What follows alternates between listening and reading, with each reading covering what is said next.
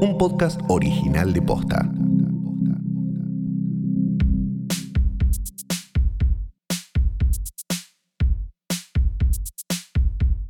Buenas noches, buenas tardes, buenos días, o lo que sea que coincida con el momento en el que le diste play a esto, que es un nuevo episodio de Hoy tras Noche. Y mi nombre es Fiorella Sargenti. Hola. Me acordé cómo era, era así, ¿no? Casi bien te salió, sí. ¿Qué, qué me va- tenía que decir? Soy Florencia, soy Flor. Ah, ¿Era bueno, qué sé yo. No, este es un, es un pedido de gerencia, nosotros lo estamos ignorando. Nos quieren cambiar los nombres como a los Ah. chicos de, de Cris Morena, ¿viste? Y porque claro, O sea, vos te llamás Mariana y te quieren que te pongan Sí. Lali. Ponele. Bueno, sí, pero además Fiore, son, mu- quedan los dos muy, muy tanos. ¿o no? Claro, Como no, no. Sí, te quieren poner como un nombre más que quede mejor con. Mencionamos a Luciano Manchero, Santiago Calori, Fiorella Sargenti, queda, eh, no hay, la diversidad, ¿dónde está? No hay diversidad, somos todos italianos. De hecho, Y se creen eh, europeos, porque eh, mediterráneos. Somos una raza superior, es Sí. cierto. O sea, eh, imagínate, sacamos los fideos al dente. Sabemos hacer bien las cosas, realmente. Pero bueno, hemos construido cosas y las que no hemos construido nos las hemos robado y las hemos llevado a nuestro país y las hemos puesto. Este, Esto así me que- obsesiona. ¿Para ya lo hablamos Sí. acá? Sí, ¿Qué ya lo cosa? hablamos. No, ¿qué hablamos? ¿Dónde lo hablamos? En No sé, Matomil, no sé dónde lo. Pero me obsesiona porque una vez que lo, que lo ves, no lo podés desver nunca más. ¿Qué cosa? ¿Viste esta idea como que... La muerte de César Pierri. Esta, esta idea del progreso como solo como algo que llevan adelante los, lo- lo- los blancos eh, que se creen europeos herederos de además el imperio romano y que Sí. como que se tiene en mente Pero solo- ya vimos cómo terminó el Imperio Romano. No es que esté bueno. Pero además, como que el- el- el- la- la- lo- los blancos abrazaron el imperio romano como si fuera propio y los romanos no eran blancos como la idea de blanco no, de no, hoy. claro, no, no, no, no. Además de eso. Y, y entonces después eh, aparece siempre, siempre que hay algo, ¿no? Estamos hablando de Occidente, bla, eh, que, que hay un gran logro en la historia, las pirámides, la muralla china eh, del Machu Picchu es. Lo hicieron extraterrestres. Vinieron Claro, no puede ser, extraterrestres. fueron extraterrestres. No puede ser. Igual, eh, me parece que el mejor mensaje que podemos darle a la gente Sí. es que cualquier imperio que quieran abrazar, el romano, el nazi, Sí. el inca, Sí. todos fracasaron. Eh, sí. Eh, digo, porque, porque, ¿por qué no están? Algo pasó. No están porque fracasaron. Música de tensión de TikTok. claro. Que aparezcan, si están, ¿eh? ¿Eh? Si no están listos, ¿dónde están ahora? Claro, ¿dónde están ahora? ¿Dónde No, están? claro. ¿Dónde están ahora? Exacto. Eso, bueno. Bien, entonces eh, les decimos que no abracen a ningún imperio, porque no tiene ningún sentido. no, no, no. Este, y que hoy tenemos un montón de cosas para darles, Sí. todas muy buenas. Vamos a hablar de una película este, prácticamente nueva, una novedad, Sí. que de hecho se va a estrenar aparentemente. Y en el viste en algún Pero momento. yo ya la verdad como... como- Mientras sigan, Sí. sigan chupando picaportes, todos ustedes, Sí. mientras sigan eh, yendo a hacer caca, no se lavan las manos, después van, eh, le dan la mano al otro, qué sé yo, y la cepa de Manaos que está dando vuelta por en ¿Podés dejar de describir lo que hice hoy? Cava 60% cepa de Manaos. ¿Quieren dejar de chuparle el culo a mandriles de Manaos? ¿O de dónde lo traen? No sé, por favor. A vos tenés la teoría que tengo yo sobre las grandes epidemias. De que alguien le chupó el culo a un mandril. Alguien se cogió un mono en algún Sí, momento. Ok. sí. Esa es como mi, te- mi teoría siempre fue esa. Quieren decir que alguien Porque se hay comió. un momento donde pasa del animal Sí. a la persona, ¿viste? Y es raro conceptualmente. Sí. Porque.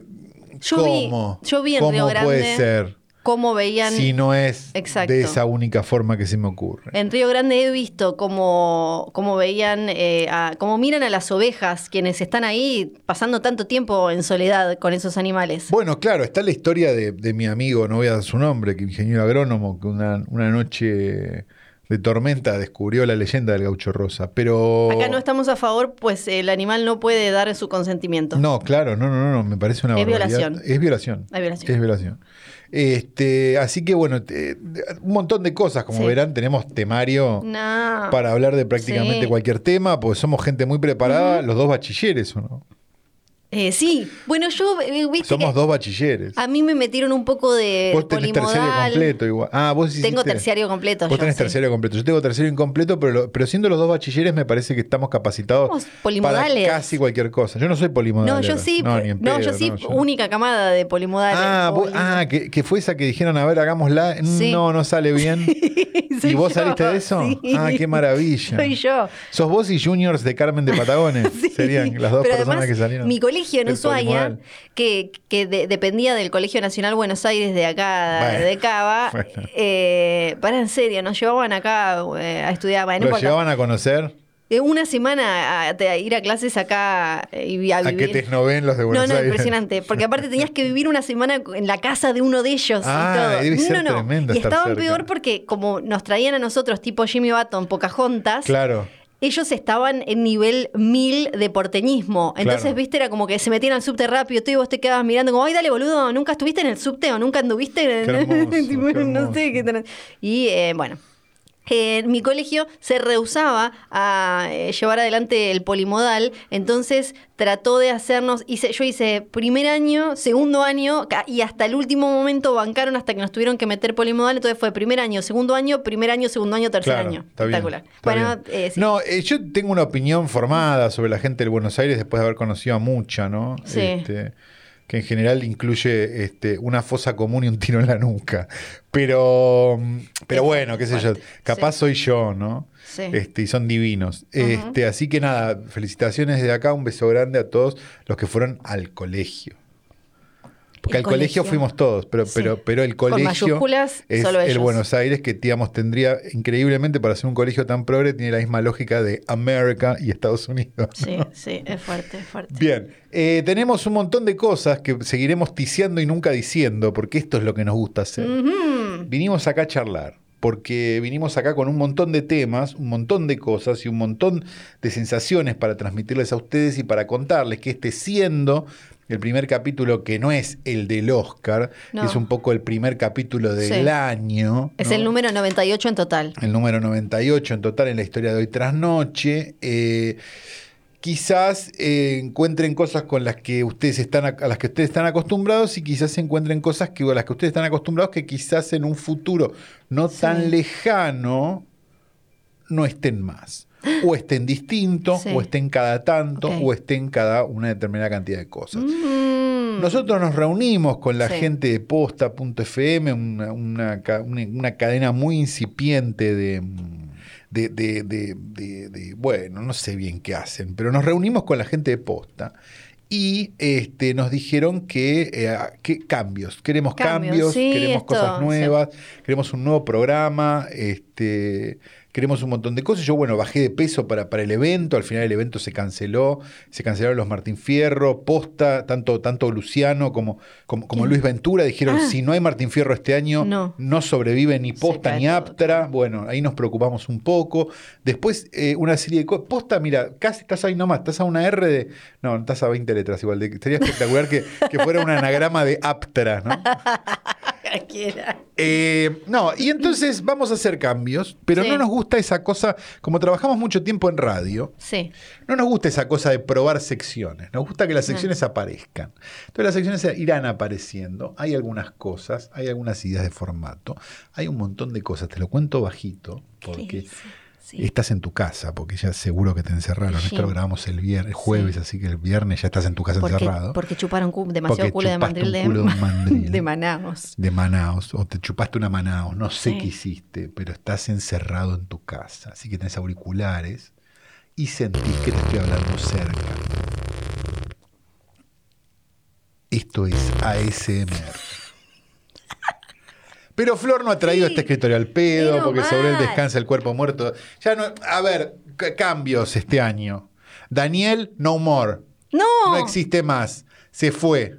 porque ahora está el... ¿Viste el viento fuerte que hubo la otra vez? sí. Vivís en un piso 15, Flor. Sí. ¿Fuiste al balcón? Sí. ¿Qué pasó?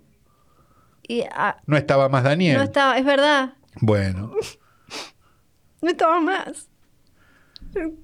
No estaba más. Bueno, sí voló. Para Daniel. que me hice No llorar de está. verdad.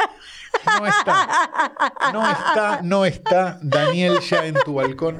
Así que Daniel es una figura de nuestra imaginación que vivirá en, nuestra- en nuestras sensaciones y en, nuestro, y en nuestra cinefilia y en un montón de cosas y vivirá en el bordado de Daniel que tan gentilmente hizo Lucía y que tan poco gentilmente Fiorella jamás me entregó, a pesar de haber sido a combinada Sí. a tal efecto por la propia autora Hoy lo iba a traer, pero después del me enteré. bordado, Después me enteré. del bordado me enteré. por vía Instagram. Me enteré. Me enteré. Me enteré. Que te habían apretado para no mencionar más a Danielito. No, Sí. no es así. Sí. No Con- es ¿Viste así. todo esto que te, te- te- está hay tanta pelea? No es así? Nacho. No, ok. Perfecto. Bien. Eh, tenemos también Sí. que decir que junto al bordado de Daniel, porque ahora ya es un bordado, este, y muy bonito, por cierto, está el, la- el retrato con y sin perspectiva de género de la querida Rita Hayworth, el logo bordado de hoy tras noche, de- bordado también por Lucía, la- nuestra, nuestra bordadora oficial, ¿no? Podríamos decir, este programa está editado por Nacho Garteche y este programa, yo digo programa, ustedes saben cómo soy, soy mayor, no voy a decir podcast nunca en la vida. Nunca. Este podcast está editado por Nacho Garteche y está bordado por Lucía, la oyente que frenemy. Frenemy. Porque viste que no sabemos si Sí. está todo bien o está todo mal. De golpe nos odia, me Para parece. mí a veces nos odia y a veces Sí, no, es sí. medio single white female, no sé qué onda. Nos odia, nos odia. En caso de que sea single white female, el problema es todo tuyo, Flor. Va a aparecer con una peluquita de tu color y bueno, la vida es así. No, pero vos eras su favorito para mí, así que Y junto a él, logo bordado hoy tras noches, él, ¿verdad? Sí, esto está, estoy, sí. estoy haciendo bien los, los pronouns frente a esto. La imagen de un hombre nacido en Roma, Lazio, Italia, en noviembre de 1971 y acaecido en el mismo lugar, y videm, como diría Wikipedia, en el año 2015 llamado Antonio Climati. Climati. Sí, que es un apellido mágico. Sí. Muy bonito, muy bonito, muy bonito. Antonio Climati tiene la particularidad de haber sido director de fotografía de algunas de las películas más truculencicas de la historia del cine italiano, como podría ser, por ejemplo, África Adio o, o Tío Tom, ¿no? O este, incluso Mondo Cane, si no me equivoco, Sí, de los queridos, eh, quien, quien ya hablamos, ¿no? De, los queridos Walterio Jacopetti y Franco Prosperi, una de las duplas más mágicas del inventores un poco del cine mondo. Él como director de fotografía, bueno, hacía lo que podía, uno ve las películas y dice, qué sé yo, hizo lo que pudo el querido, este, el querido este muchacho, que ahora se me acaba de ir el nombre como un imbécil, Antonio Climati. Climati, no contento con haberse, haber sido director de fotografía, dijo, yo estoy para dirigir.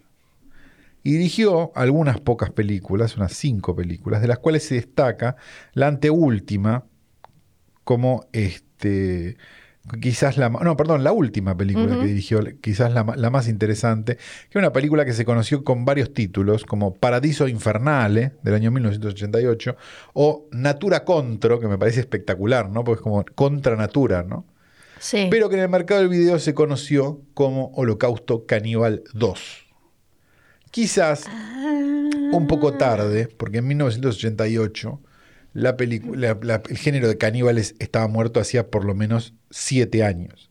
O sea, el género de caníbales empezó en el 80 y terminó en el 81. Digamos, no hubo- listo, Sí, ¿qué más podés contar? Claro, claro.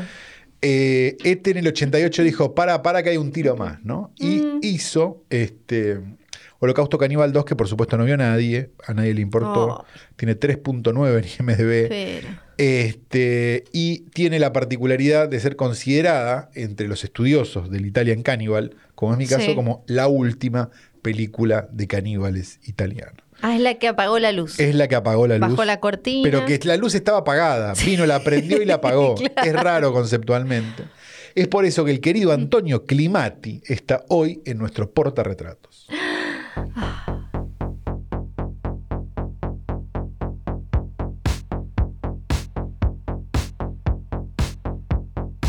Fascinada quedaste. Estoy fascinada. Tengo, eh, porque además tengo un montón de coyuntura. No, mentira, tengo. Ah, no, eh, tenemos, pero ¿cómo? Tengo coyuntura. Pero estamos llenos de Sí. Hubo, hubo Oscars. Sí, primero los Oscars. Hubo Saquémonos los de encima. Awards. Saquémonos esa, Hubo esa basofía de encima. Porque tengo para vos, Santiago Calori, las explicaciones de por saber. qué fue una poronga atómica.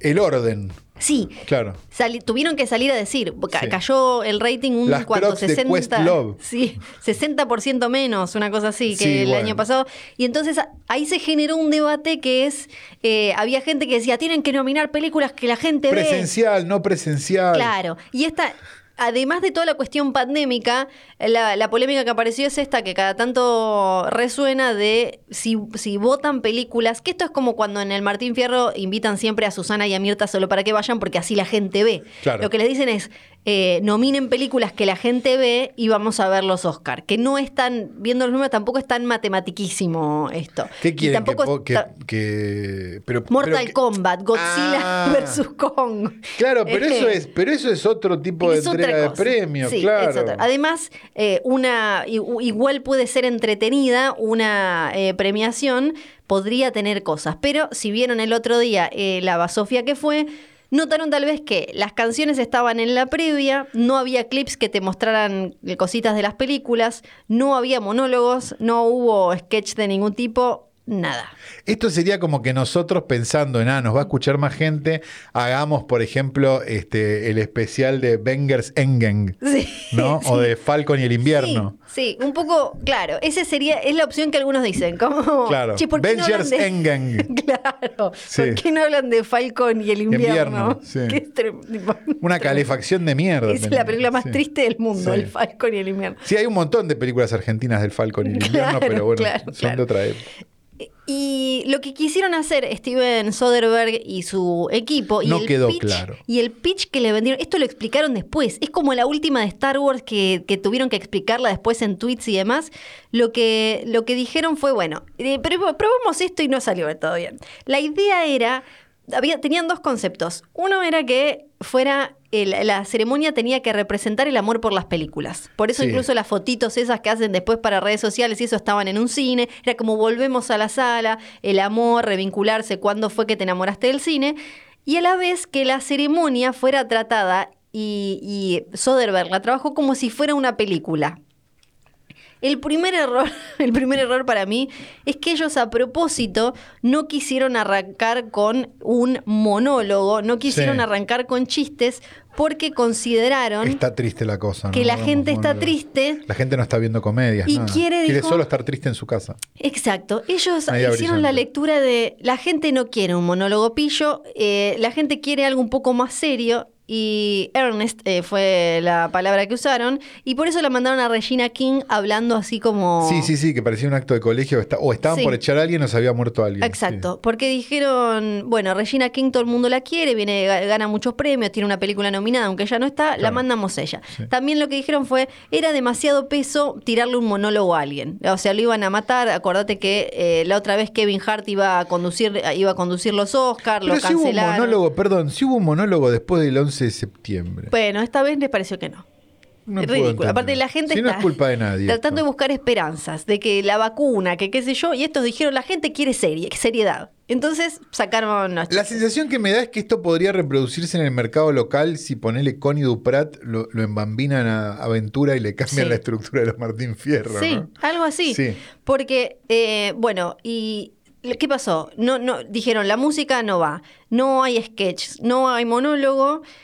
Y cuando empezaron a hacer las pasadas de los ensayos, se dieron cuenta que quedaba muy corta, porque Claro. básicamente ¿Y era... cómo meto la tanda acá? Claro, entonces, tipo, no- Pero porque lo que Yo hicieron tengo para... que vender acá los productos. Tengo, tengo el, tengo el, ¿cómo se llama? El Corto. artrostop que esté caliente. Exacto, tengo el, el, vientre plano. vientre, pla- vientre plano me vuelve loco. Es espectacular. Me vuelve El loco vientre ¿cómo es plano. La idea, no, pero aparte la idea de que va, vos imagínate que existe un polvo mágico ¿Qué que vos llama? lo espolvoreás arriba de una milanesa napolitana de la farola y no te Que pasa ya nada. había- ya- pero ya estaba Satial, o sea, Satial es eso y eh, vientre plano es directamente, le pusieron el nombre, es como cuando acá No, pero no llegan las existe películas. eso, no es ya verdad. que- no, por eso están todo el tiempo buscando cómo bajarlos porque no es imposible.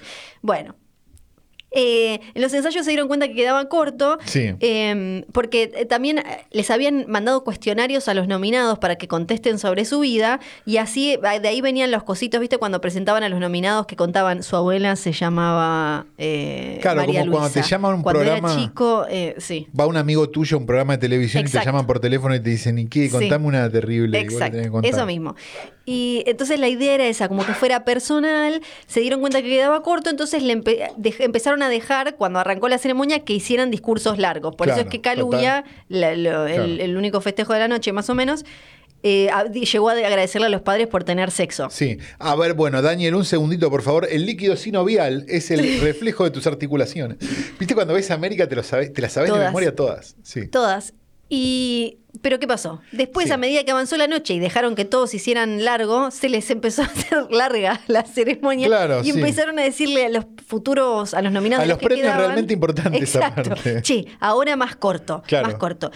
Eh, Sí, yo que entiendo el cuenta- sonidista habló 15 minutos. pero- eh, habían, eh, se habían dado cuenta que los clips que presentan a las películas y a los actores sumaban mucho tiempo. Por eso fue lo primero que, que voló y querían que la gente entendiera y explicar qué es lo que hace un qué es lo que hace el de sonido, qué es lo que hace el de arte, qué es Creo lo que que lo hace. entiende todo el mundo menos los actores. sí, sí. Eh, y en un y entonces, bueno, les empezó a quedar largo, lo volvieron a acomodar, qué sé yo. Eh, en el medio, además, eh, decían, algo gracioso tenemos que poner. Entonces, en un momento se barajó la idea de que haya karaoke.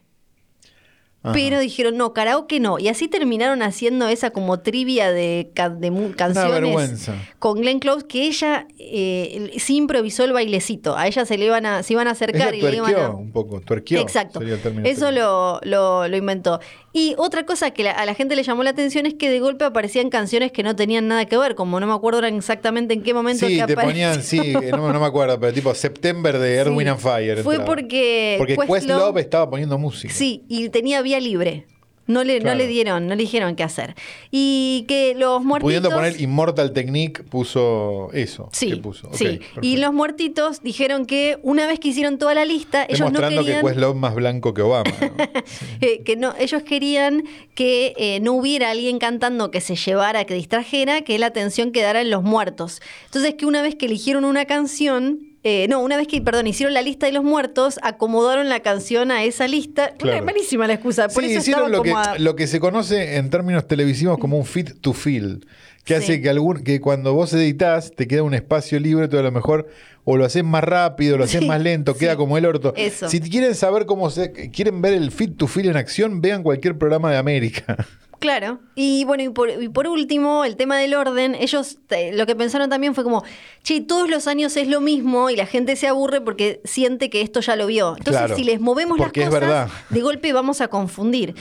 Dice, eh, lo que dijeron fue, terminó no garpando porque ganó alguien que no estaba, pero por lo menos, dice, sirvió porque la gente se quedó comentando y se quedó hablando con, como, che, ¿qué pasó? Me perdí mejor película. No, ¿dónde está? Pero se el- olvidaron algunos. El gran problema es que fue anticlimático Sí. porque, porque la gente ya se había imaginado lo que iba a pasar. O sea, la, fue anticlimático porque vos lo que haces es le, le, le sembrás en la cabeza a un espectador una determinada idea para que él después tenga esa recompensa de una manera un poco distinta, pero no muy distinta de lo que quería, Sí. de lo que pensaba que era esa recompensa. Entonces, dijimos, che, tiraron película. Ah, entonces debe ser actor, actriz, actor. Le van a dar actor a Chadwick Boseman y hay un show Sí. musical de cierre en homenaje a Chadwick Boseman que hubiera sido que decís, bueno, joya. Algo, claro, algo. Entonces, sube Brad Pitt y dice, el ganador es eh, Anthony Hopkins, no vino, así que lo Joaquín aceptamos Phoenix, sí. en nombre de él. Joaquín Phoenix para que no tenía Ah, no, Joaquín Phoenix era. sí, sí. Así que gracias, buenas noches, nos vimos en Disney. Sí. Y se va. Y capaz que te querés cortar un toque la chota. Porque además Porque ellos saben cuál es lo el que ellos ganador, dicen es que dale. dicen, eh, quedó claro que nosotros no sabemos quiénes ganan. El tema es, si tenés dos nominados que no van a estar, porque sabían Anthony Hopkins no iba a ir porque estaba en Gales, no llegaba, ya No, sabían. claro. Y otro estaba muerto, Sí. no lo pongas, no pongas es- última esa categoría si ya tenés chance de que dos no estén, salvo que hayas Bueno, preparado tampoco- para Chadwick Tampoco Boseman. hubiera sido. Claro, si hubieras pensado lo de Chadwick Boseman, eh, hubiera sido otra cosa. Ahora, la realidad es que sí, es verdad, que si ellos hacían lo de Chadwick Boseman y hacían el musical de Chadwick Boseman, lo que pasaba, lo que iba a terminar pasando, era que todos nos íbamos a dar cuenta que ya que ellos sabían. sabían los resultados. Sí. Algo que, por cierto, no sería ninguna sorpresa, porque es obvio que saben Sí. los resultados. Después, por otro, digo, porque un, porque un evento de ese nivel de control necesita que vos sepas quiénes son los Sí, que ganan. Ellos dicen que no. Capaz es un grupo muy chiquito, capaz todo lo que vos quieras, pero. También para el show. Sí, si acá, perdón, si acá se filtra el Martín Fierro, el Real lo tiene, yo creo que todo el mundo sabe cómo es la cosa. También, Por otro sí. lado, si dabas vuelta a esa categoría y la dejabas a Frances McDormand, que no estaba en la noche con más ganas de hablar, No, no estaba. Tampoco era que era, que era, una, un- era un No. canto a la vida y un Tampoco cabo de risa. que la- justo la película que gana, un año en el que eh, la gente tiene un poco, tiene ganas de, de estar un poco, de, de ver algo que la distraiga, un showcito, un algo. La película que ganó las pelotas. es de una mujer que tiene que cagar en, eh, En un balde. en, un ba- en, en Sí. una olla en su entonces claro lo que en no es como Instagram- que después pues, viste cuando suben y todos como "Eh, sí ganamos eh", como era medio raro Claro, es lo que en Instagram, eh, en general, muy bien fotografiado y por, y por gente que vive esa vida un Sí. mes, un mes y medio, lo llaman van life, ¿no? Claro exacto Que es claro. hermoso hasta que no sabes dónde se Sí. caga. Bueno, Fantino, el otro día vi un segundo del programa de Fantino. La foto de la biblioteca de Fantino es una. Y Sí. Fantino leyendo y mirando de costado. ¿Qué mira? ¿Por Vayan qué hay ver la otra, casa de Fantino. ¿Por qué hay otra silla? Revista Hola. Es, es hermoso. Y Fantino tiró, que para mí no terminó de ver la película o solo leyó eh, la, la sinopsis. ah, le pareció un planazo para. Dijo, dijo algo como, ahora está pasando mucho, el otro día vi una película que se llama Nomadland, dice, eh, que fue antes de los Oscar, que, bueno, la verdad, me parece, es algo que tiene mucho que ver con lo que está pasando en el país, y vos decís, va a hablar de, de la pobreza, gente que se queda sin laburo, y dice, hay mucha gente que ahora que con la pandemia, que se, se dio cuenta que no, no tiene por qué vivir en la gran ciudad, y se están yendo al campo, Ah, y viven, es esa. y viven en una chacra. Claro. una- Capaz se perdió el primer acto. no es esa historia. Es Trabaja en. Amazon por. No, es espectacular. no es ¿Y cómo hizo para meter la frase imperio otomano adentro de eso? Sí, ¿no? no, o asirios cambié, y caldeos. o- Mira, y ahora te meto eh, el último tema de coyuntura Sí, que tiene que ver favor. con Chloe Zhao y este te va a encantar. Sí. Pues involucra a Marvel. Ah, ¿Por ya la contrataron. Porque, claro, Ah, ya, es ya hizo. sí, ya sé de qué vas a hablar, ya hizo. Claro, ya hizo Eternal, ya está hecha, se estrena Ah. en noviembre. Eh, se tenía que estrenar Ella en la hizo con el 2020. know-how ya de, de, de, Nomadland. de Nomadland. Y- O sea, ella hizo cámara en mano en el green screen. digamos. Sí, pará, de ahí viene. Dio una nota a Kevin Feige, que es el capo de Marvel, donde básicamente dice que él y, y los capos de Disney quedaron muy sorprendidos por el laburo de Chloe Zhao, que cuando uno lee la descripción es básicamente hacer filmar. Claro. Filmar cine, Claro. hacer cine, porque No acomodar muñecos en un fondo películas verde. eh, como las de Marvel, como las de X-Men, de DC, Godzilla, no sé Sí. qué, ya directamente usan eh, el CGI, lo- lo- los Sí, efectos claro. para hacer un café con leche. ¿Viste? Sí. Como te, te apareces vos lavándote los dientes Sí. y le meten, o sea, no- el, el cepillo de dientes no existe, en realidad tenés una lapicera, como ha- hacen todo así. Bueno. Entonces lo que dijo él es que, bueno, que, que, que Chloe Zhao luchó Qué para real, ¿no? Dijeron, claro. que Chloe Zhao luchó mucho para que eh, tuvieran locaciones reales, no estar todo en Atlanta Claro. en un coso co- con una pantalla verde. Mirá, hay dos personas que están hablando y están en el mismo lugar. No lo podían creer los demás. Básicamente agarró, yo creo que agarró la escena de Civil War, de la lucha en el aeropuerto, de la batalla en el aeropuerto, y les dijo, esto no, yo quiero, esto no. Entonces les dijo, quiero hacerlo en locaciones reales, y estaban, viste, ellos como, esto va a salir Pero un mira montón que de nosotros hay sabemos que- cómo se hace esto, hay ¿eh? que llevarlos para acá, traerlos para allá, que, que ir a Inglaterra. Y la guita nos la tenemos que gastar el primer fin de semana en promoción, Sí. no en la película. Y, y entonces dice que él, eh, él, él era como el nexo, obviamente, entre Chloe Zhao y los capos de, de ahí que están en la mesa haciendo... como, Y que él les tenía que decir, chicos, miren, esto que les voy a mostrar es espectacular, no tiene ningún efecto agregado. Esto no tiene, no ¿Y tiene ningún trabajo. Nomadland. No, no, eh, Nomadland todavía no estaba terminada, terminada. Era un atardecer con olas perfectas, niebla que venía de una, eh, de, de una costa con un acantilado enorme, muy impresionante. Claro, básicamente Chloe Zhao fue con una cámara Claro, a una locación natural, a con un iPhone, me decir. más o menos, y les mandó, dijo, chicos, así se ve la vida. Y fue como, ¿qué? Tipo, todo este No tiempo. puede ser. Todo este ¿Y tiempo el cómo le, se veía meto, así. cómo le meto un muñeco a eso? Sí, entonces dicen que cuando después vieron Nomadland, dijeron, ah, boludo, claro, esto es lo que ella nos había mostrado. Es su estilo. No, no es su estilo. Es, es el estilo que no es el de Es ustedes, bueno. hijos de puta. Es muy bueno, es muy bueno. Tremendo. Bueno, estamos en un. Es hermoso. Sí, sí. Bueno, hemos vivido fuera. Creo que hemos estado fuera de fuera de micrófono, ¿no? Cuando, cuando se vivió el, el, el Marvel format y el Snyder format. Ah, es verdad, sí, no Sí. llegamos a comentarlo. Hemos pasado por, por, por momentos de una estupidez humana maravillosa, realmente que festejo muchísimo. El Marvel Format, por El favor. Marvel Format fue espectacular y lo de, bueno, y, lo- y Snyder filmando 4.3 y tratando de explicar que era otra cosa. no, no, no, es 4.3, sí, sí. maestro. Y los mensajes. En la tele de tus fans es 4.3. Sí, sí, sí. Pero ¿por qué se ve? Le falta un pedazo, le faltan pedazos por todas partes. Sí. Y el cartel no, esto lo quiso Zack Esto, Snyder sí. así. es Llegó a haber notas del director de fotografía de Zack Snyder, te explica por qué en tu televisor hay dos barras negras a los costados. Sí. Esto es espectacular, realmente por favor no cesen nunca en su lucha porque No. nos hacen muy felices a nosotros los Sí. que no vemos esas cosas. Oh, yo la veo. Eh, Película, tenemos otra. Ah, sí. Sí. Tenemos una película, es verdad.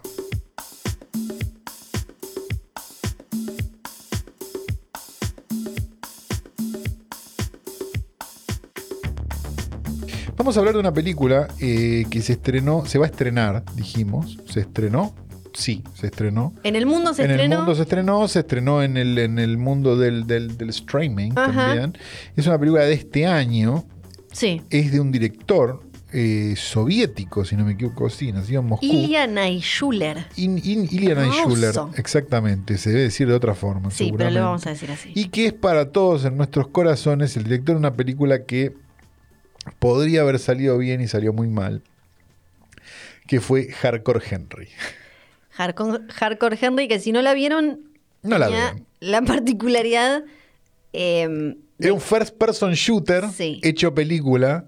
Lo que pasa es que era un poco aburrida después de un rato. Sí. El concepto era bastante y maravilloso. te daba vómito, epilepsia, Sí. migraña y eh, era intensa. Era intensa, pero Y bueno, aburrida. venía de este, de este muchacho que dijimos se llama Ilya Naishuller, Viktorovich Naishuller. que podríamos llamar, que podría estar tranquilamente en la cuenta Look at this Russian en, Sí. en Instagram. Que El tiene- punto es que me parece que que sea soviético este director Exacto. Le agrega ese layer de poder hacer hardcore Henry, por ejemplo, y que nadie diga, che, qué ladri, qué hijo de puta. A mí me parece que está muy bien. Y es soviético full full porque nació cuando era la Unión Soviética. Exacto, O sea que él exacto. puede. Además, viste que en general ahora vamos a hablar de la trama de esta película. Sí. eh, te meten mucho ruso, pero no hay rusos detrás. Él puede, él puede hacer Él lo puede que hacer quiera, pues todo, él tiene la impunidad total. Sí. Sumando el insulto a la injuria, esto lo decimos eh, irónicamente porque a mí de verdad la película me pareció espectacular. Espectacular. Eh, está escrita por el querido Derek Kolstad. ¿Quién es Derek Kolstad? Dirás vos. ¿Quién es? Es el guionista y el inventor de John Wick.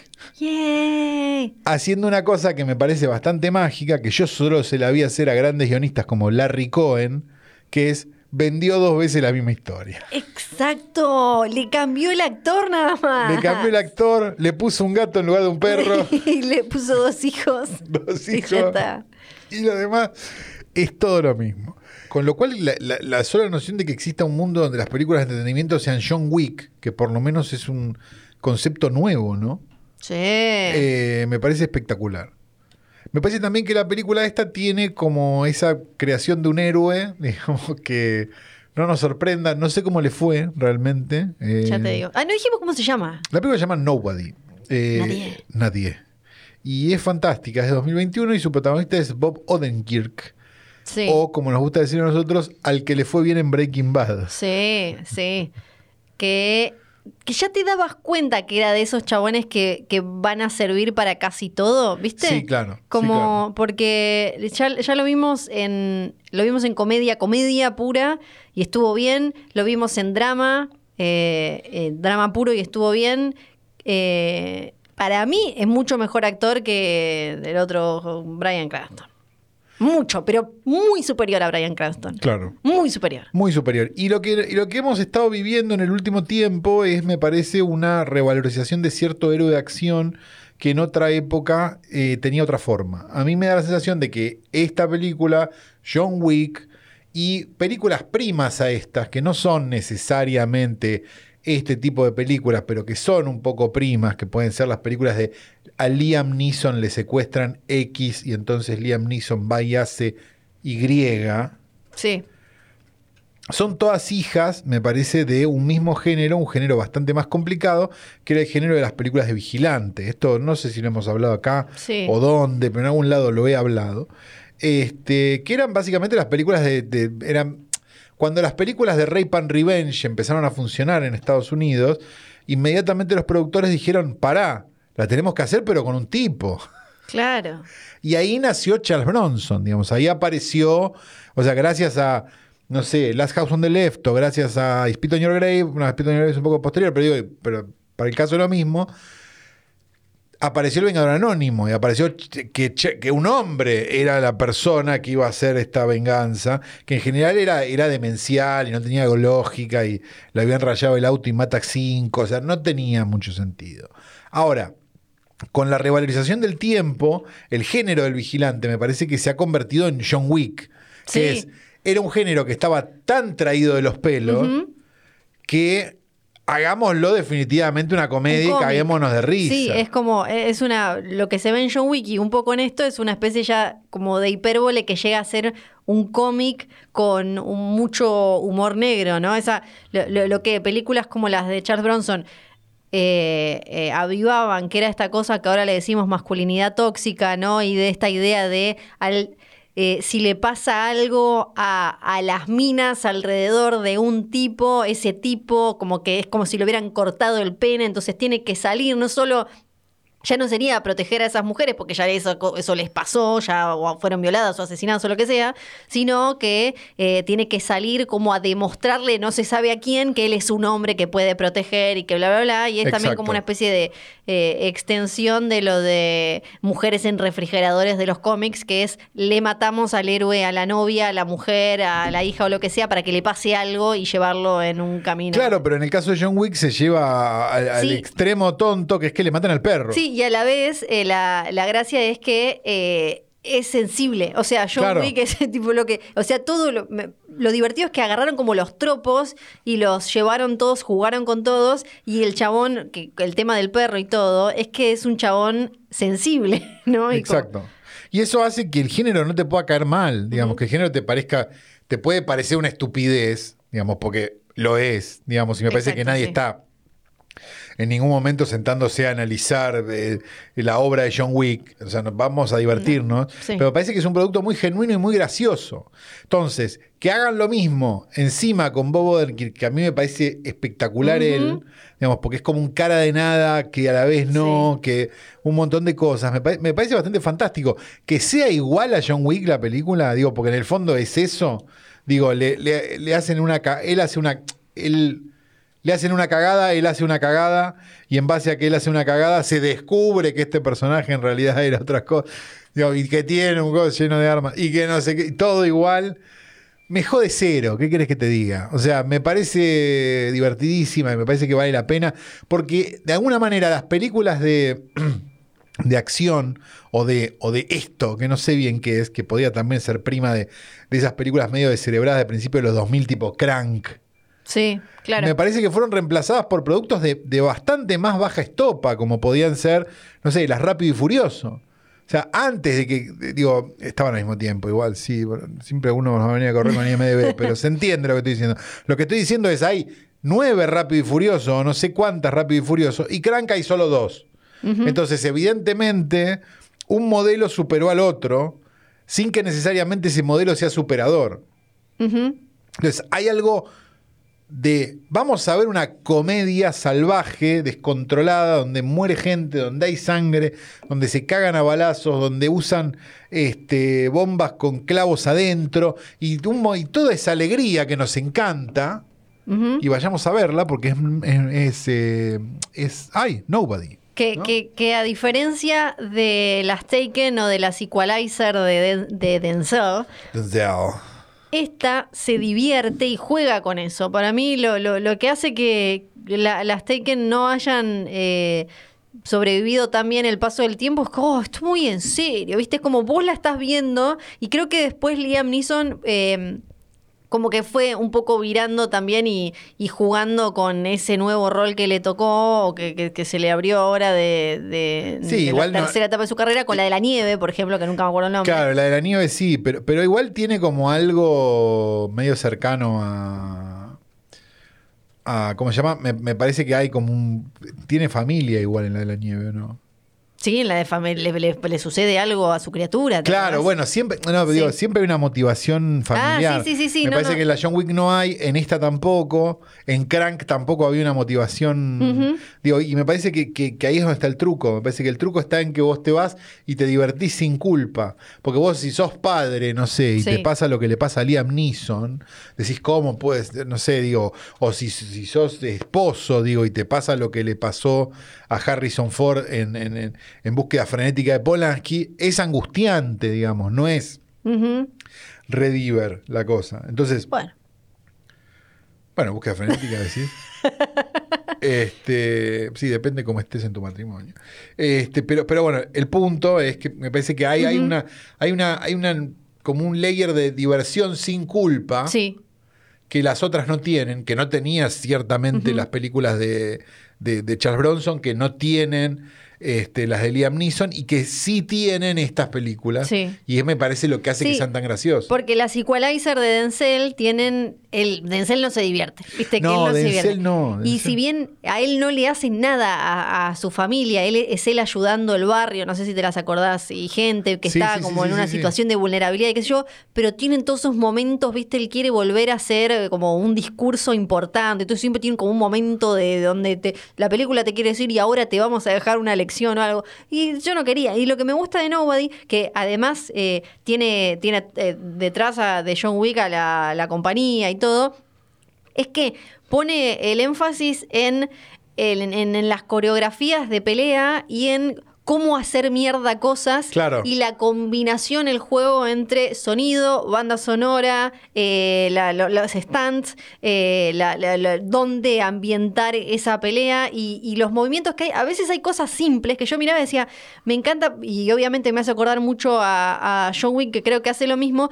Uno cree que ya en peleas vio todo, ya vimos No, cómo claro. agarrar una lata, cómo no sé qué. Pero acá había algo tan simple como cuando el ruso le rompe la silla al otro que está en la Sí. camilla, y era una pelotudez, agarró una silla y se le hizo teta contra el tipo. Sí, o incluso formas creativas de matar al otro, ¿no? Sí. O, de, o de- o de herir al otro, que John Wick las tenía, sobre todo en la 3 ya con lo del establo, no Lo sé. del chino con el coso que le va a clavar en el Claro, ojo exacto. el- Digo, ese tipo de cosas son divertidas porque nadie las está viendo como, ay, qué violento que es esto, me parece, me hace mucho daño. No, O creo que quiero salir a matar. lo estás viendo como un dibujo animado y me parece que ahí es donde la gracia funciona y donde funciona la película. Obviamente, esta película va a estar el año que viene en la entrega de los Oscars. No, porque es divertidísima.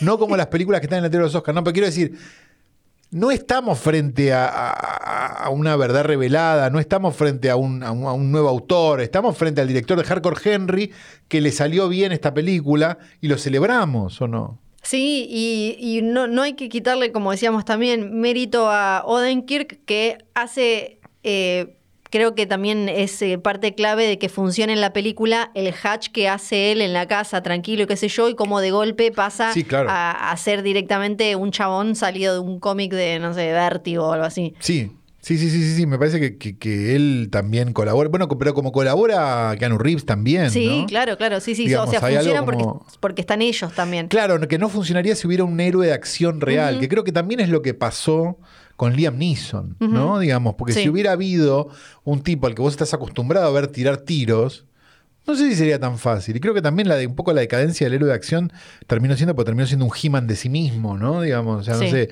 Stallone, digo, Schwarzenegger, todos esos, como que en un momento ya eran como, como unos muñecos de He-Man que nadie incomprensibles, como, como inverosímiles y demás. En cambio, un tipo como Odenkirk, que es alguien con quien vos te puedes cruzar por la calle, que de repente sea todo esto. Y que me lo parece- creas. Y que lo creas, me parece que, que es como, como muy revelador y muy interesante. Aguante este género, me pone muy contento realmente que existan películas así. Sí, y, y, y también tenemos que hablar bien de la fotografía de la película para mí. Ah, ahora volvió a hablar de la sí. fotografía.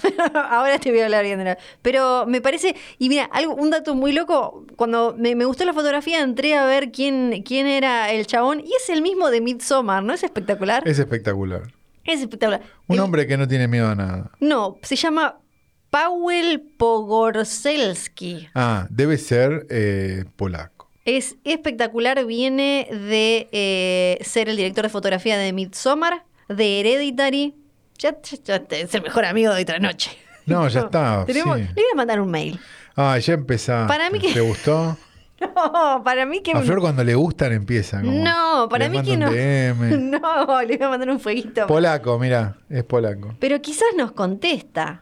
¿O no? ¿Cuántas notas le- no le debe, no le deben pedir tantísimas? ¿Sabes lo que puede llegar a ser el inglés de un polaco? Peor que nuestro. Sí, Peor la desgrabación nuestro. se la, se la Esa damos a un esclavo de Se la posta. tenemos que dar a un esclavo de posta, sí. Sí. Pero bueno, desde acá nuestro deseo de que Flor lo conozca y se enamore. Así que, desde ¿qué más tenemos para decir? Seguimos de esta manera.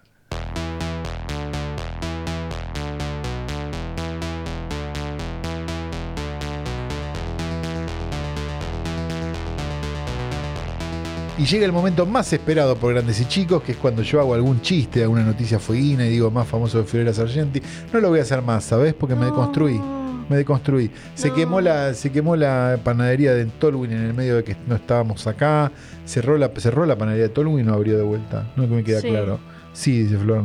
Le, le hago una, le hago un multiple choice y me contesta sí. Sí. Está prestando muchísima atención. Sí, justo me escribieron. Sí, decime. Estos son los carpinchos de Flor. Ay, hola, ¿qué tal? Sí, hoy más carpinchos que nunca. Ay, qué hermoso. Porque tenía ganas de hablar de ¿Ya alguien. tomamos? No, tenía, no, no. Igual gracias a todos los que me mandan Betty constantemente mensajes del Chateau Marmont. Ya, ya, Marmont. ya, lo vamos, ya lo vamos a volver a meter. Pero tenía ganas de hablar a alguien que vos decís como, porque si no es un director o una gran estrella de Hollywood, no me importa. Está Dolly vinculado. Parton. No. Es Muy fan, soy muy fan de Jolene de Dolly Parton. Yo Me soy parece muy una de fan de las Dolly Parton mejores en canciones de la historia de la humanidad. Porque ella sabe que pierde contra Jolene. Le está pidiendo por favor Sí. que no, la cague, no le cague la vida. Es hermosa Jolene. Sí, es, her- es hermosa. Y además es, es la mujer que está detrás de la canción del guardaespaldas, chicos. De, basta la mentira Además, de Whitney Houston. además. es Dolly y actuaba en 9 to 5 de Colin Higgins, una gran Sí, película. y la de la- la- el, el- el prostíbulo de Texas, que nunca me sale el nombre completo. El, se llama El Mejor prostíbulo de Texas, creo que se llamaba. sí, si sí, no me equivoco así. The Best Whorehouse in Texas. Espectacular, y de ahí sale También la escrita por Colin. Higgins, el director de Juego Sucio. Es muy bella esa película. Bueno, Sí. Eh, no, quiero hablar del el señor que creó la cientología. Vamos a hablar L. de... Ron Hubbard. Vamos a hablar de... Sí, que en realidad O se Ron llama... L. Hubbard. Nunca se sé. llama L. Ron Hubbard. L. Ron Hubbard. ¿Y sabes de qué es la L? No. de Lafayette. Se llama Lafayette, Lafayette Ron Ronald Hubbard. Hubbard. Nació en 1911, murió en 1986. Pucha, me casi nos cruzamos. Vamos a decir una cosa. O sea, Sí. No- yo no creo que haya ningún cienzol- cientólogo escuchando esto. Dicen que escuchan las cosas acá, viste que están ahí. por- Nos vamos a reír porque es una estafa. Bueno, y nos vamos sí. a cagar de risa. Yo nos chupa que- tres huevos.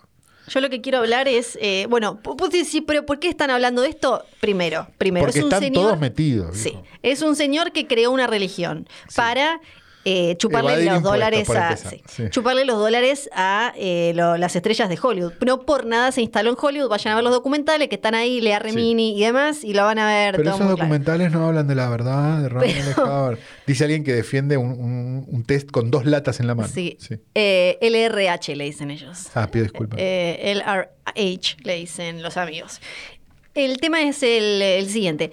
También hay que hacer un poco, me parece, un- una especie de mea culpa, porque en realidad quienes eh, son responsables de que él haya llegado a donde haya llegado, a donde sí llegó claramente y su legado, son los fans de la ciencia ficción y, por qué no, también de, mm, del terror y de la fantasía.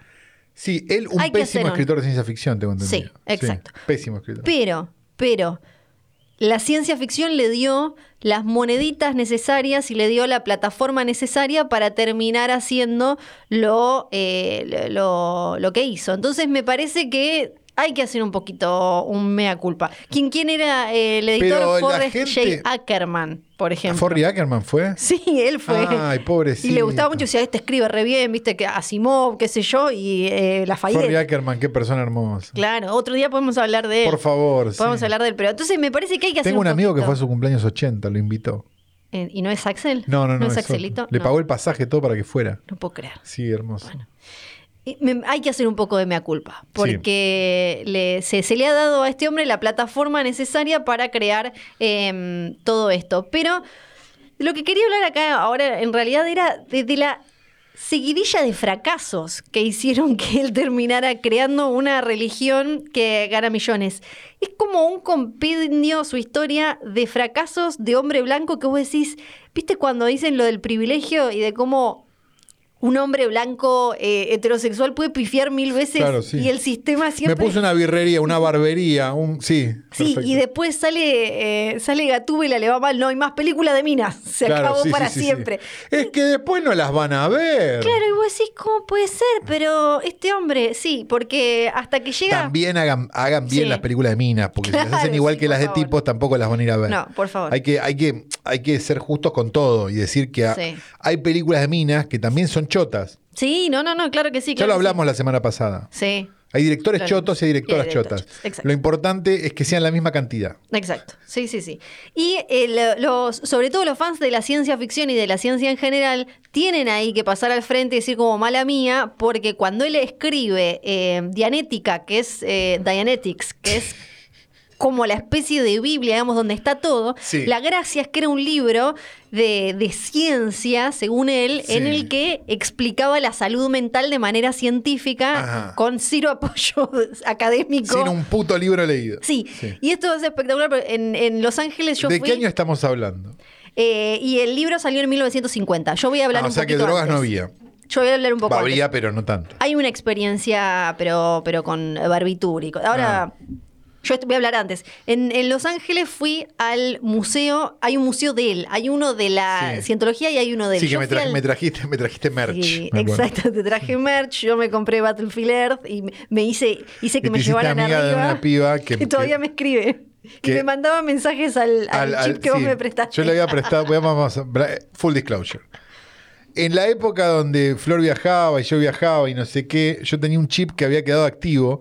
Entonces, cuando vos llegué, yo se lo daba a Flor, iba a Estados Unidos, ponía el chip y andaba de- para el teléfono. Y eh, un día me- Flor va, va, hace toda la cienciología y me lo devuelve y me voy yo.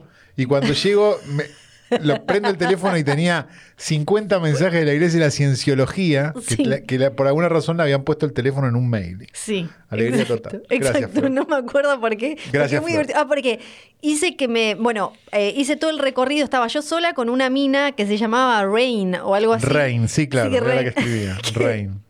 Que me, me- me llevó a través de todo el recorrido, estaba sola, yo con ella es gratis, porque lo que quieren es eh, hacerte parte, obviamente, Claro. no tenés que pagar entrada. Me contaron toda la historia de él y después como, no, wow, qué interesante, esto es espectacular. ¿Querés subir arriba, que te mostremos más cómo funciona y la biblioteca? Sí, fui hasta el baño, yo estaba como emocionada. No, impresionante. ¿No te da miedo Sí. un poco? Un poco sí, porque estaba yo sola, estaba yo con Claro. dos minas y supongo que había un guardia en algún lado, no me O sea acuerdo que en cualquier momento empezaban con el proceso para curarte la homosexualidad. Estaba- Como sí. hicieron con varios actores. Estaba en el baño y después me mostraron, em, eh, tenían arriba una parte donde estaba, había una biblioteca, esto fue en 2015, una biblioteca con todos libros y en general eran manuales, además de los libros de él, obviamente, de ciencia ficción y, y como dianética, estaban los manuales de relaciones humanas y Ah, te bueno enseñaban a leer los gestos. Creo que el que te traje es de leer los gestos Sí. de, de la gente y después Me, me vino ahí- muy bien. Yo sabía que te iba a servir. Sí, tomé solo buenas decisiones a partir de ahí. Sí. Y, eh, y también tenían ahí eh, los aparatos con lo que ellos hacen las. Eh, ay, ¿Cómo es que le dicen? Auditorías. Claro, que, que es básicamente dos latas atadas con hilos a una caja. Exactamente, Sí. pero ahí tenían las diferentes versiones de, de estas cajas, desde la primera hasta el final, y eh, me- ella me mostró me hizo la prueba. Vos tenés que sostener las dos latas No que están enganchadas como a una balancita. Sí, no, no, no. Es, a ver, tenés que tener un pensamiento mágico alto. Fuerte, fuerte, fuerte. Sí. Y, tenés que tener ganas de que te caguen. y te van cosas. preguntando, te van haciendo preguntas. Sí. eh, que eh, después te dicen a vos y vos flasheaste como, claro, Sí, sí. y te muestran es el truco ahí- más viejo del mundo. te muestran cómo hay como un medidor, una, una eh, flechita que va variando, entonces te van preguntando. Uh, mirá cómo se pone acá cuando no me decís el saldo de caja ahorro en pesos. Exacto.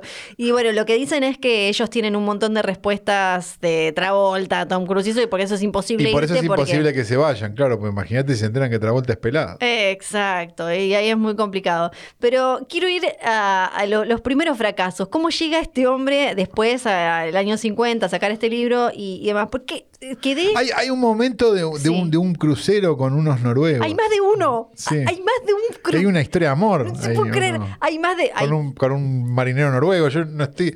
No quiero, no Hay quiero situaciones, Hay, hay- si- hay situaciones de romance. Hay situaciones de noruego. romance, pero lo impresionante es que hay múltiples y en diferentes, con diferentes grupos y de diferentes lados, eh, viajes y travesías con él a la cabeza Sí. que salen mal. Claro, Es- porque seguramente tampoco sabía, ma- man- o sea, tampoco era piloto de barco, ¿no? No, él era. No, es espectacular. Bueno, y en un momento, técnicamente, él cometió un acto de guerra contra México en plena Segunda Guerra Mundial y casi arma un bardo con México. Bueno, ya les voy a contar.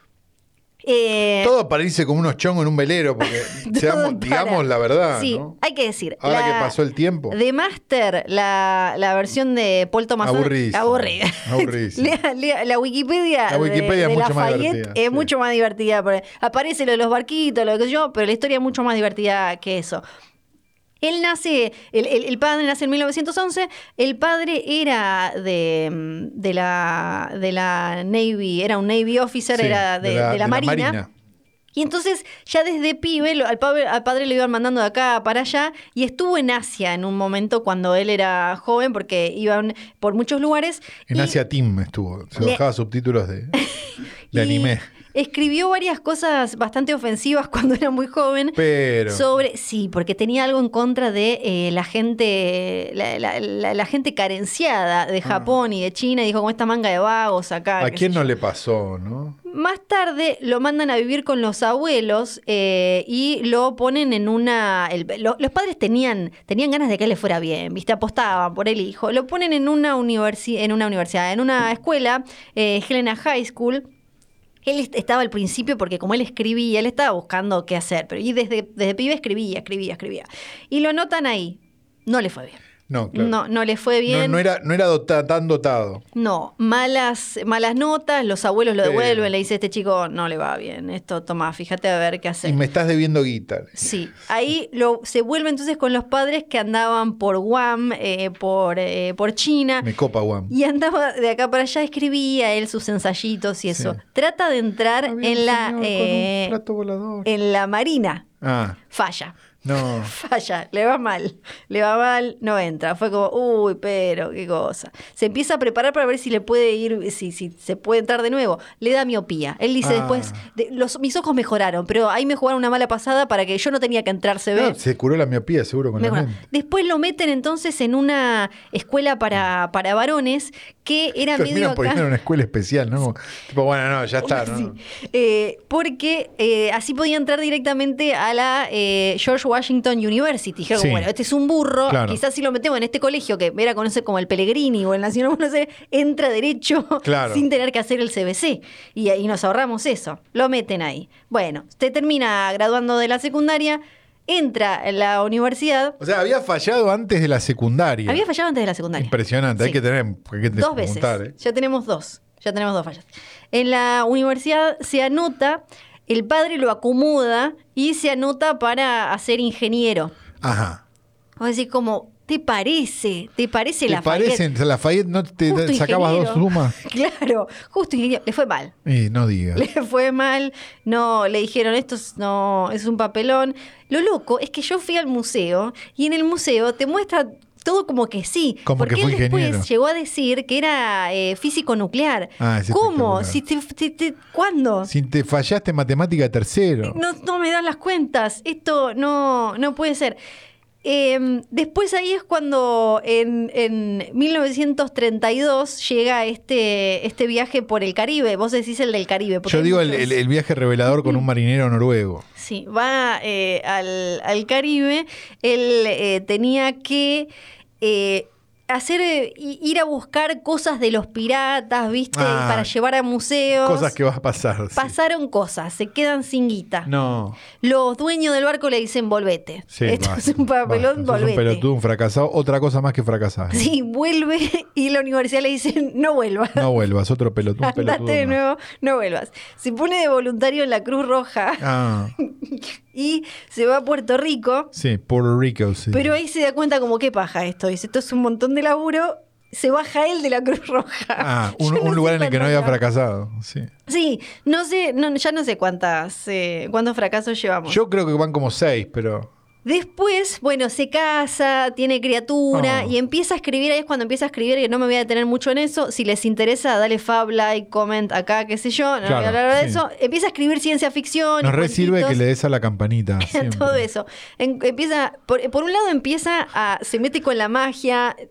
Y ahí hay otras historias también que Sí. involucran eh, otros hombres y demás. La gente que, que se provoca el vómito le da a la campanilla, ¿no? Es buena, te lo admito. Bueno, Lo, lo quería pensar, ¿no? es buena y le dejamos. No, digo, porque en general los que piden Sí. que le des a la campanita provocan el vómito. Mirá cómo te lo cierra, espectacular. Eh, empieza entonces a escribir estas Sí. historias pulp, a la vez empieza a experimentar con magia. Hasta acá Ed Wood. Sí, él quería, él iba probando. Era Sí. como, claramente era de esos que tenían el pedo de yo soy importante. Claro. Que es algo que le Oh, pasaba sí. mucho al, al varón blanco. Pasa mucho en medios. Yo soy importante. Yo acá como su- yo merezco, a mí me corresponde la Pfizer, Claro, ¿no? Que sería como a mí me corresponde la. Pfizer. Yo soy rubia, eh, Sí, le no, saqué el pelo, bien. no le saqué el pelo a estos albinos al pedo. Es yo verdad. quiero que me vaya bien. Pero no le daba mucha guita. El tema. Eh, el tema de, de, la, de los cuentitos, qué sé yo, y la mujer le decía, dale, Lafayette, te estás escribiendo todo esto, tenemos que alimentar a Era, las criaturas. perdón, la época del boom de la Sí. ciencia ficción, las El revistas de la ciencia ciencia ficción, ese tipo de cosas. Exacto. Había una lógica por la cual alguien se podía sentar a escribir cosas Sí. de ciencia ficción. No le daba la plata necesaria para la edad que tenía, No, claro. para la familia que tenía. Y capaz porque sus historias no eran tan buenas como las de los que sí les daba la plata. Exacto. Claro. Después él también, y él todo el tiempo amenazaba con tengo el libro que guarda, tengo un libro que guarda, va a cambiar todo. Y después terminó siendo la fundación de la cienciología. Él también era miembro del Explorers Club, que era como una de estas medio organizaciones con gente de todos los ámbitos, viste, que eh, supuestamente eh, promovían el conocimiento, la exploración y demás.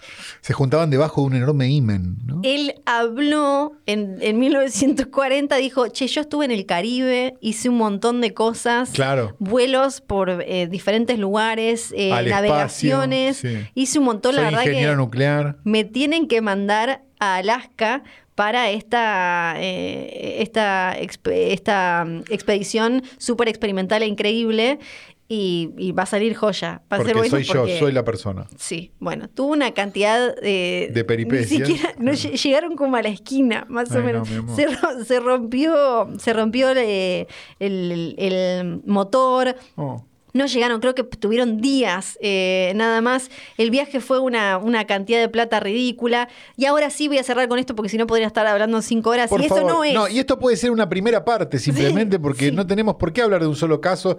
El Chateau Marmont duró cuánto Sí. tiempo? Es verdad, es verdad. Todo 2018 estuvimos con el y 2019. ¿Sabes qué? Y hasta el diario estuvimos con el con el Chateau Marmont.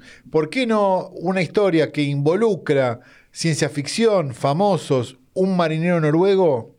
Yo creo que merece más de una. Me estás emisión. tentando entonces para que deje el tema de cómo arma una casi, cómo casi arma una guerra con México en plena Segunda Guerra Mundial Bien. para el próximo episodio. Me parece espectacular. Muy bien.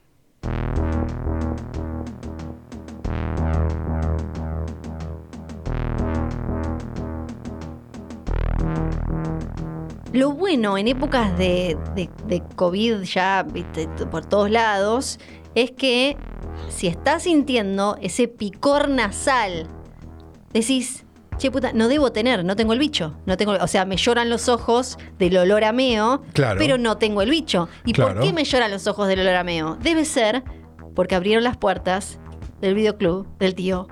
¡Bien! ¡Yay! Hola, bienvenidos, bienvenidos, bienvenidos nuevamente a mi videoclub. Tengo eh, una película para recomendarles del año 1962, una película argentina de 1962 dirigida por Agustín Navarro, un director de este más guionista que director, no, no, las dos cosas, guionista y director de un montón de películas del sistema de estudios de la Argentina, cuando la Argentina tenía un sistema de estudios. Esto fue hace mucho tiempo y es muy largo de explicar, si tienen ganas un día lo, lo hablamos. Básicamente eh, cuenta la historia de la tarde del 31 de diciembre de una de un edificio de oficinas muy concurrido del centro, donde un grupo de personas, pero de estos ascensores jaula, ¿viste? Estos Sí. grandotes, y un ascensorista, un grupo de personas que si no me equivoco serán unos 8 o 10, más el ascensorista, quedan encerrados entre dos pisos y nadie puede salir de ahí. Y es básicamente una película donde todos estos personajes, 31 de diciembre, quieren Uf, volver a sus claro. casas o están metidos en alguna y hay varios problemas dando vueltas, empiezan a tratar de solucionar todo desde adentro del ascensor. Una película que hoy sería imposible porque, claro, hay teléfonos. Sí. Digamos, si hay una serie de cosas, este, estas peripecias, digamos, que pasaban en el año 1962, no pasaban ahora. Tiene además la película, y esto si tienen ganas de, de, mm, si tienen ganas del dato bobo, tiene una de las primeras actuaciones de Alberto Olmedo como el ascensorista. De hecho, es la primera aparición en cine Sí. de Alberto Olmedo como el ascensorista, que hace un papel no como el que espera- alguien esperaría de Alberto Olmedo, sino una- un papel dramático, como hizo en algunas muy pocas ocasiones, que uno dice- decía, que esto lo hemos hablado no acá, pero sí en Letera 22, cuando hablamos de una película que a mí y a, y a Rostin también nos gusta mucho, que Susana quiere el negro también, que vos lo veías a Olmedo actuar serio y decías, che, la puta, este tipo hubiera Puede. sido Franchella Claro. Si, si no, bueno, si no voy a ir a buscar la falopa ahí al balcón. Así que eh, tenemos que decir que Una jaula no tiene secretos, es el nombre de esta película, un título maravilloso, de 1962, dirigida por Agustín Navarro. Es la elegida del videoclub de esta semana.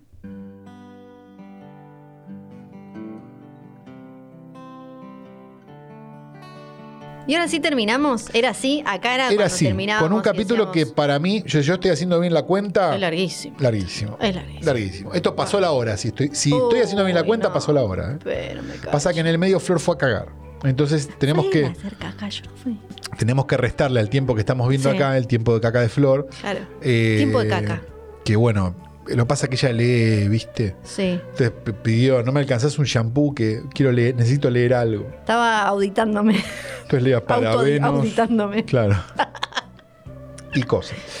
Eh, tenemos que decir muchas cosas, ¿no? Un montón. Sí. Tenemos una cuenta de Instagram que está viva. Está, viva. Está viva. No la vayan a seguir porque no queremos más No. followers que los que tenemos. No, no, ¿para qué más? ¿Para qué más? Se Sí, llama. así que si vas, a- vas como, ah, yo les voy a hacer la joda, los Sí. voy a seguir. No, No, no se les ocurra. no se te ocurra No. ir a arroba filme junto al pueblo a seguirnos. No, porque no, que no se les ocurra hacernos llegar a los 10.000 seguidores para que No, podamos no, poner el link en, las stories. Links a los no, torrents. ¿eh? No, no, no, no, no, no, no, no. No, no, se te ocurra. Filme junto al pueblo. Sí, eh, tenemos que decir que este programa fue grabado en el estudio mayor, Estudio mayor. de posta.fm llamado Bebe Sanso on Ice. Sí. Finalmente hemos logrado describir la placa de bronce que nombra el estudio. Bebe no pudo estar en la ceremonia porque, bueno, él es, eh, él es este, persona de riesgo, eh, pero, pero bueno, eh, esperamos que, que pronto pueda conocer. También hay dos escaleras para llegar hasta acá. Sí, La verdad que muy mal gusto, aparte de posta, ponerle el nombre a un estudio a un señor que no puede trasladarse tanto como Bebe. ¿no? Eh, este programa fue editado por el querido Leo Fernández, de quien aprendimos el nombre finalmente, porque solo conocíamos su arroba. Y la verdad que la semana pasada hizo un trabajo De locos. lujoso, Sí. notable, de lo mejorcito que se ha escuchado en estas tierras. Tenemos que decir Johnny Nico Nico John, sobre todo, este, porque la gente no olvida y nosotros Nunca. tampoco los olvidaremos nunca a ellos. Y tenemos que decir que nos encontramos la semana que viene con un capítulo íntegramente dedicado a...